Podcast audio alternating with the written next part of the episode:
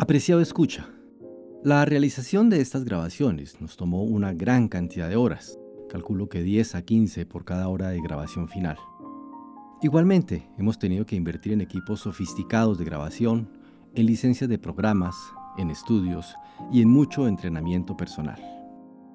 Tal vez usted pueda considerar aportar una pequeña donación a nuestro trabajo. De ser así, acuda por favor a la plataforma de anchor.fm slash érase una vez un cuento, donde podrá donarnos desde un dólar en adelante. Cualquier cantidad es una gran motivación para nosotros y un apoyo importante para continuar con este trabajo. Le repito la dirección tal y como se escribe, anchor.fm slash érase una vez un cuento. Le agradezco de antemano su generosidad.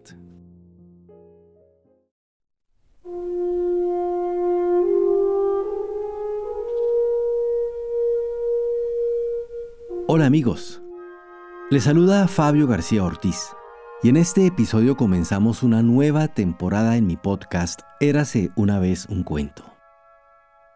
Si ha venido siguiendo mis publicaciones anteriores, cosa que le agradezco muchísimo, notará algunos cambios en el formato y el tono que obedecen a que queremos por este medio dirigirnos ahora más a un público adulto.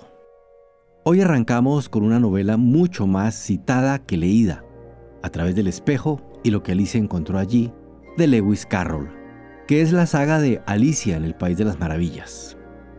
Es una historia totalmente independiente de la anterior de Alicia, y de no ser por el inmenso éxito de su hermana mayor, esta sería la novela que hubiera dado fama literaria a su creador, pues no se le queda atrás en méritos. Haber pasado por la experiencia de hacer la lectura narrativa de A través del espejo y antes de Alicia en el País de las Maravillas, fue como pasar a través de un espejo, para ver desde sus costuras internas y de forma invertida las imágenes cotidianas que tenía de estos libros y de su autor. Este trabajo lo emprendí motivado por la fama sólida de Alicia y con un conocimiento apenas suficiente del significado de la obra y del legado de su autor. Venía yo de grabar ya muchas horas de otras historias de las que llamamos infantiles, y las obras de Carroll parecieron un paso obvio a seguir.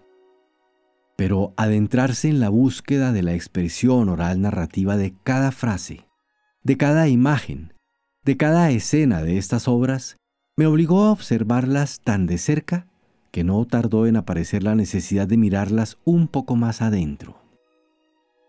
Las primeras imágenes que se tienen del mundo de Alicia responden más a la manera simplificada como entienden la infancia los comerciantes de películas, juguetes, manuales escolares básicos y de la ropita azul o rosada, según el caso.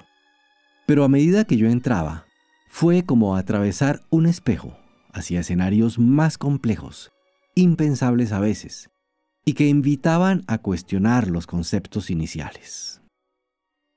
Surgieron varias preguntas. La primera, inevitable, fue por la persona del autor. ¿Quién había inventado semejantes historias? ¿Y de dónde podría haber sacado todos sus personajes y situaciones? Cuando se empieza a averiguar por Lewis Carroll, muy pronto se encuentra uno con su afición por relacionarse con niñas y el devoto afecto que les profesaba y que profesó especialmente a Alice Liddell, la inspiradora oficial del personaje central de las dos novelas principales de Carroll. Pero les adelanto, he llegado a creer que esta linda niña no fue quien realmente inspiró las magníficas historias que la Alicia literaria vivió. Sobre el tema de las relaciones de Carroll con las niñas, la prensa amarillista y los comentaristas poco meticulosos han hecho todo tipo de afirmaciones absurdas, que a mi juicio hablan más de los tiempos que vivimos que de los de Carroll o de él mismo. Creo que ese afán sensacionalista, casi morboso, y la encantadora fotografía de Alice Liddell que tomó el mismo Lewis Carroll le han puesto equivocadamente en el centro de la discusión. No menos interesante es pensar en las razones que pudieran llevar a que un libro denominado infantil que además iba a contracorriente de las obras moralizantes que solían publicarse por entonces para el público menudo, llegara a venderse de manera semejante en aquellos tiempos. A la muerte de Carroll, en 1898, se habían vendido unas 250.000 copias solo en inglés y apenas estaba empezando su fama. Esto en un mundo angloparlante mucho menos poblado y con tasas de alfabetización que eran una fracción de las actuales. Y no bien se había inventado el cine y la historia ya se estaba llevando a la pantalla grande. El mismo Thomas Alva Edison produjo una de las primeras películas de Alicia, muda por supuesto. Quiero comentar con ustedes algunas de las ideas que me han surgido hurgando un poco más allá a Alicia y a Carol, de manera muy breve y como antesala a cada uno de los episodios que siguen. Si logro contar con su paciencia y compañía durante este tiempo, le prometo ser conciso y hacerle pasar un buen rato. Para mí, es una gran alegría poder dar finalmente al público esta producción. Son muy pocas las versiones de lectura narrativa que existen de A través del espejo y lo que Alicia encontró allí, y de esta estoy particularmente contento por sus resultados. Quise musicalizarla siempre que fue posible y así aprovechar la oportunidad que ofrecen los largos e incomprensibles poemas en que abunda la obra para presentar exquisitas piezas de música clásica que parecieron ajustarse como música incidental a la narración. Soy un apasionado amante de los clásicos de la música, y poderme acompañar de ellos en mi trabajo narrativo fue no solo un gran placer, sino sobre todo un lujo. En este primer capítulo escucharemos la Fantasía para órgano en re de Johann Sebastian Bach, catalogada como la BWV 572. Por favor, acompáñenme en esta extraordinaria historia. He hecho todo lo posible para agradecerle anticipadamente su lealtad con mis mejores esfuerzos.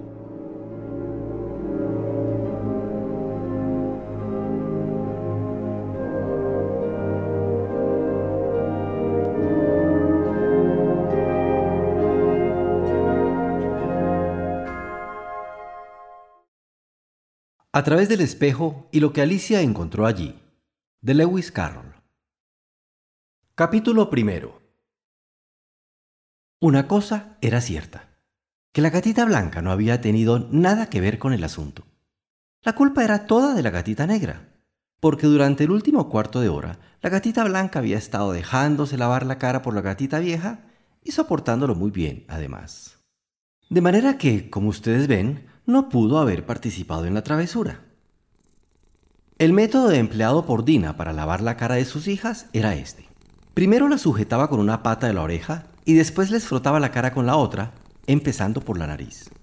Ahora mismo, como dije, trabajaba con afán sobre la gatita blanca que yacía completamente inmóvil tratando de ronronear. Ella comprendía, sin duda, que todo se hacía por su propio bien.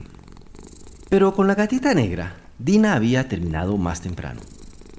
De modo que, mientras Alicia permanecía acurrucada en un rincón del gran sillón, un poco hablando consigo misma y otro poco dormida, la gatita había tenido una gran sesión de retozo con el ovillo de lana que su dueña había devanado.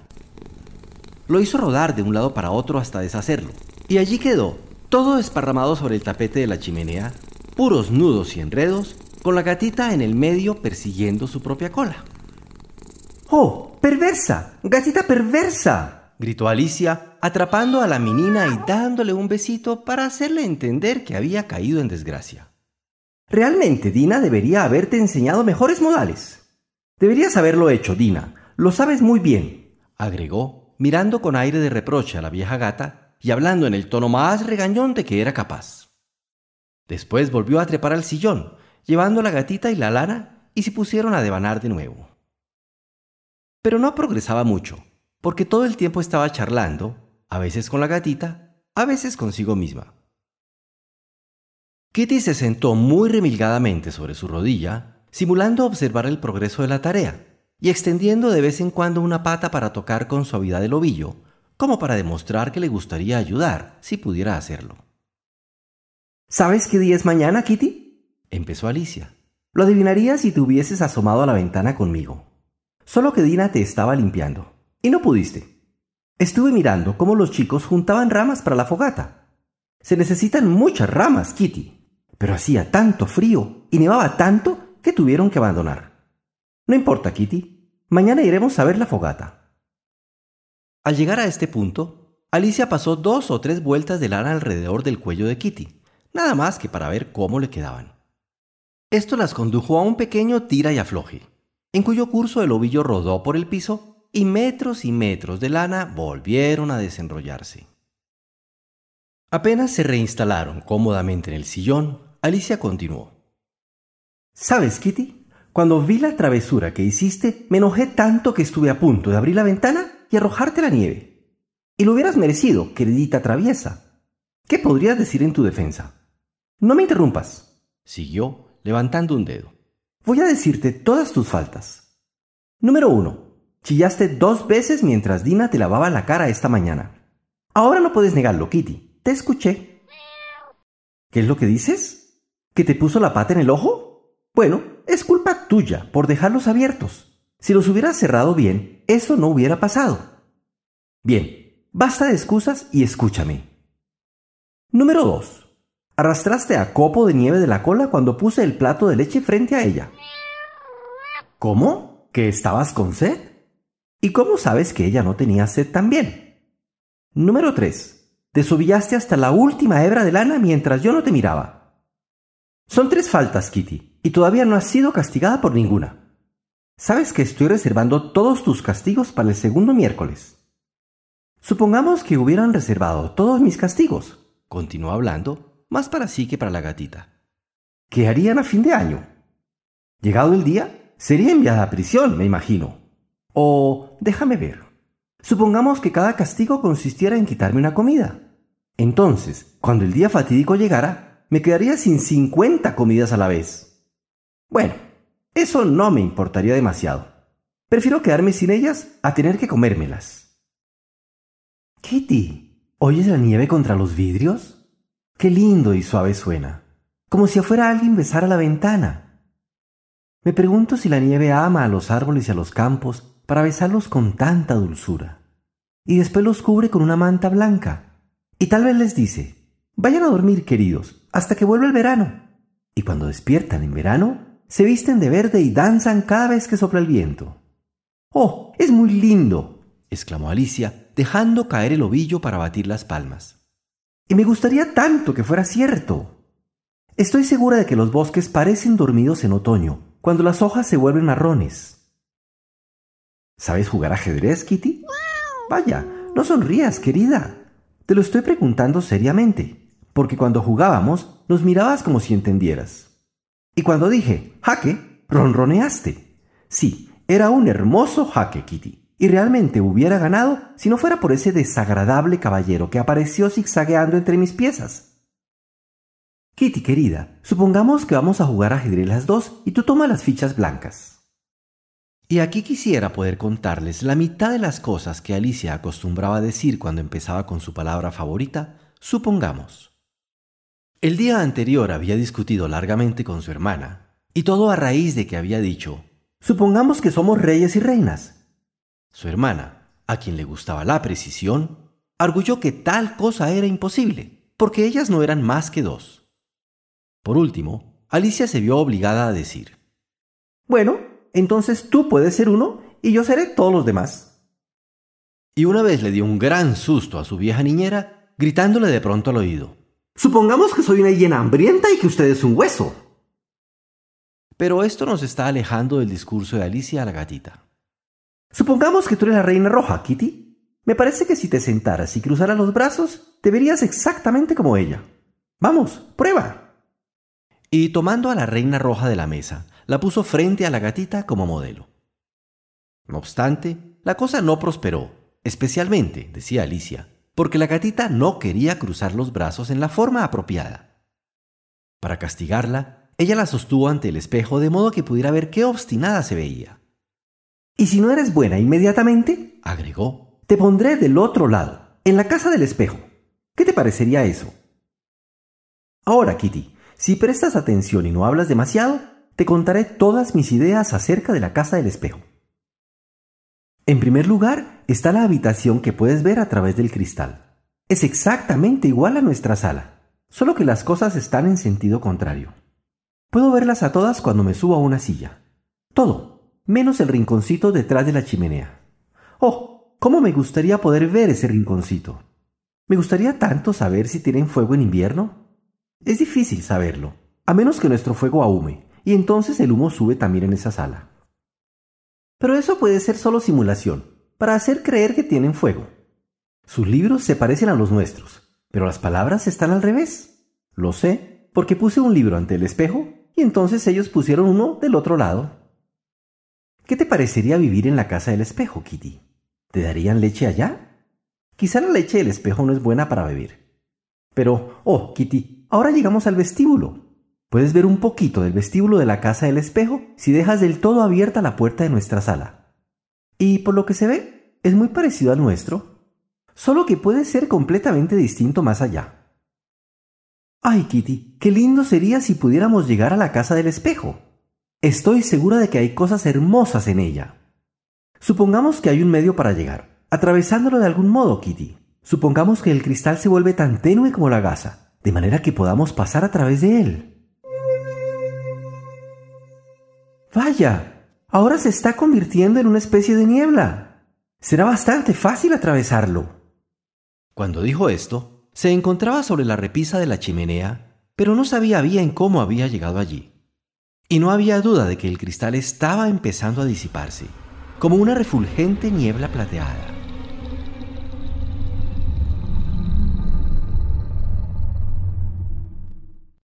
Un instante después, Alicia lo había atravesado y saltaba ágilmente en la habitación del espejo. Lo primero que hizo fue comprobar si había fuego en la chimenea y se sintió muy feliz al ver que había uno verdadero, flameando con tanto brillo como el que había dejado atrás. De modo que estaré tan caliente aquí como en la vieja sala, pensó Alicia.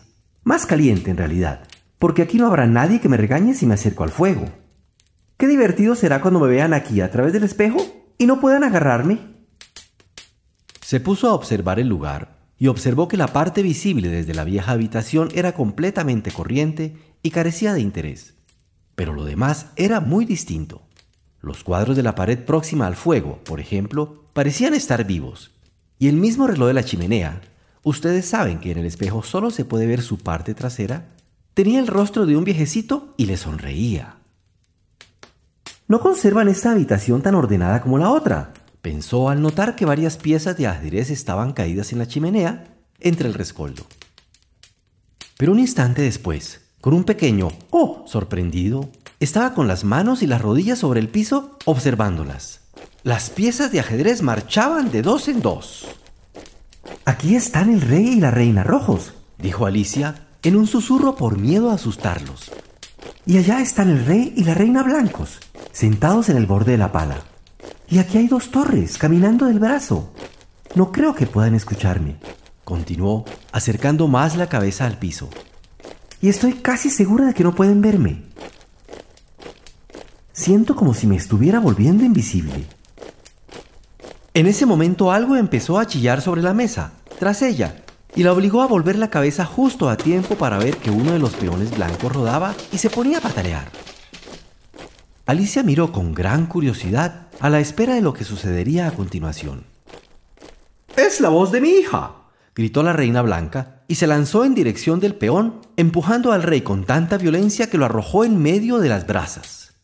Mi preciosa Lily, mi gatita imperial. Y empezó a trepar salvajemente por el guardafuegos. Imperial disparate, dijo el rey, frotándose la nariz lastimada en la caída. Tenía derecho a sentirse un poco fastidiado con la reina, porque quedó cubierto de ceniza de la cabeza a los pies. Alicia estaba ansiosa por ser útil, y como la pobrecita Lily gritaba casi al borde del paroxismo, rápidamente tomó a la reina y la puso sobre la mesa junto a su ruidosa hijita. La reina jadeó y se sentó. El rápido viaje por el aire la había dejado completamente sin aliento, y durante uno o dos minutos no pudo hacer otra cosa que abrazar en silencio a la pequeña Lily. Tan pronto recobró un poco el aliento, gritó al rey blanco que, de muy mal humor, estaba sentado entre las cenizas. ¡Cuidado con el volcán! ¿Cuál volcán? dijo el rey mirando con ansiedad al fuego, como si pensara que ese era el lugar más adecuado para encontrar un volcán. Me sopló hacia arriba, jadeó la reina, que aún no había recuperado del todo el aliento. Cuidado, sube, por el camino habitual, no sea soplado hacia arriba. Alicia observó al rey blanco mientras él subía lentamente de barra en barra, hasta que finalmente dijo, Vaya, a ese ritmo estará horas y horas subiendo a la mesa. Será mucho mejor que lo ayude, ¿no? Pero el rey no se dio por enterado de la pregunta. Estaba claro que no podía oírla ni verla. Así que Alicia lo tomó con delicadeza y lo elevó más lentamente que a la reina para no quitarle el aliento. Pero estaba tan cubierto de ceniza que antes de depositarlo sobre la mesa, Alicia pensó que convenía limpiarlo un poco. Contaba después que nunca en su vida había visto una cara como la que puso el rey cuando se vio sostenido y desempolvado en el aire por una mano invisible. Estaba demasiado atónito como para gritar, pero sus ojos y su boca se volvieron más y más grandes y más y más redondos hasta que la mano de Alicia se sacudió tanto a causa de la risa que casi lo deja caer al suelo. Oh, por favor, no haga esas muecas, querido, exclamó, olvidando por completo que el rey no podía escucharla. Me hace reír tanto que apenas puedo sostenerlo. Y no abra tanto la boca. Se le meterá adentro toda la ceniza aunque creo que ya está bastante limpio, agregó mientras le alisaba el cabello y lo ubicaba sobre la mesa cerca de la reina. El rey cayó inmediatamente de espaldas y quedó en completa inmovilidad. Alicia se sintió un poco alarmada por lo que había hecho y recorrió la habitación para ver si podía encontrar agua para arrojarle. Pero no descubrió otra cosa que un frasco de tinta, y cuando regresó trayéndolo, encontró que el rey se había recobrado y que él y la reina se hablaban en un murmullo asustado, tan bajo que Alicia apenas podía oír. El rey decía, Te lo aseguro, querida, se me hasta las mismas puntas de las patillas. A lo que la reina replicó, No tienes ninguna patilla. El horror de ese momento, prosiguió el rey, nunca, nunca lo olvidaré. Lo olvidarás si no lo anotas, dijo la reina. Alicia observó con gran interés cómo el rey sacó del bolsillo una enorme libreta de apuntes y empezó a escribir. De pronto ella tuvo una idea y tomando el extremo del lápiz que sobresalía por encima del hombro del rey, se puso a escribir en su lugar. El pobre rey se veía aturdido y desdichado. Durante un rato luchó con el lápiz sin pronunciar palabra, pero Alicia era demasiado fuerte para él y finalmente jadeó. Querida, realmente debo conseguir un lápiz más liviano. No puedo manejar este. Escribe toda clase de cosas que no he ni pensado. ¿Qué clase de cosas? preguntó la reina, mirando el cuaderno en el que Alicia había escrito. El caballero blanco se desliza por el atizador. Conserva muy mal el equilibrio. Ese no es un memorándum de tus sentimientos. Había un libro sobre la mesa cerca de Alicia. Mientras vigilaba sentada al rey blanco, pues todavía estaba un poco preocupada por él y tenía la tinta a mano para arrojársela en caso de que volviera a desmayarse, dio vuelta a las páginas en busca de algo que pudiera leer. Porque esto está todo en algún idioma que no conozco, se dijo, y trató de leer algo así como...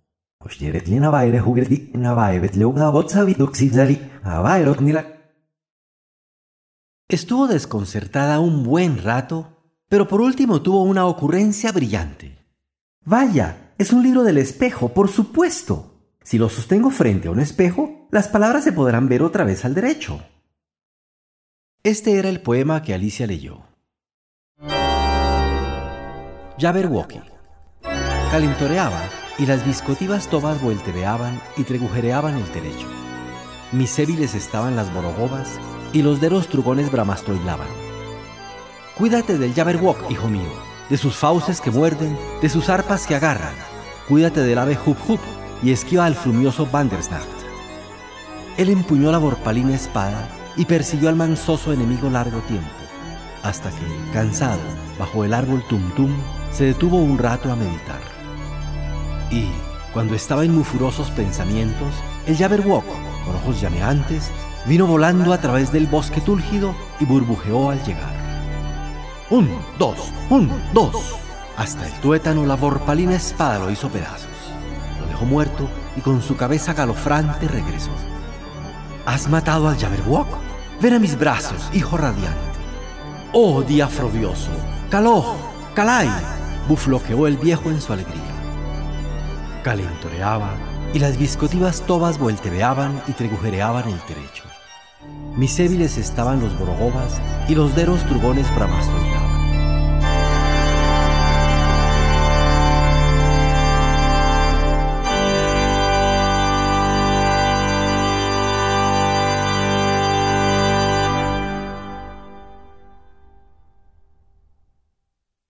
Parece muy lindo, dijo cuando terminó, pero es algo difícil de entender. Como ven, no le gustaba confesar ni siquiera a sí misma que no lo comprendía para nada. De algún modo parece llenarme la cabeza de ideas, solo que no sé exactamente qué ideas son. Sin embargo, alguien mató algo, eso está claro. Pero, oh, pensó, saltando de pronto, si no me apuro, tendré que regresar al otro lado del espejo sin haber visto el resto de la casa. Antes que nada, echemos una mirada al jardín. En un instante estuvo fuera de la sala, corriendo escaleras abajo. En realidad no se trataba exactamente de correr, sino de un nuevo método para bajar escaleras rápida y fácilmente, como Alicia se dijo a sí misma. Ella no hacía más que apoyar las puntas de los dedos sobre el pasamanos y descendía flotando suavemente sin siquiera tocar los escalones con los pies.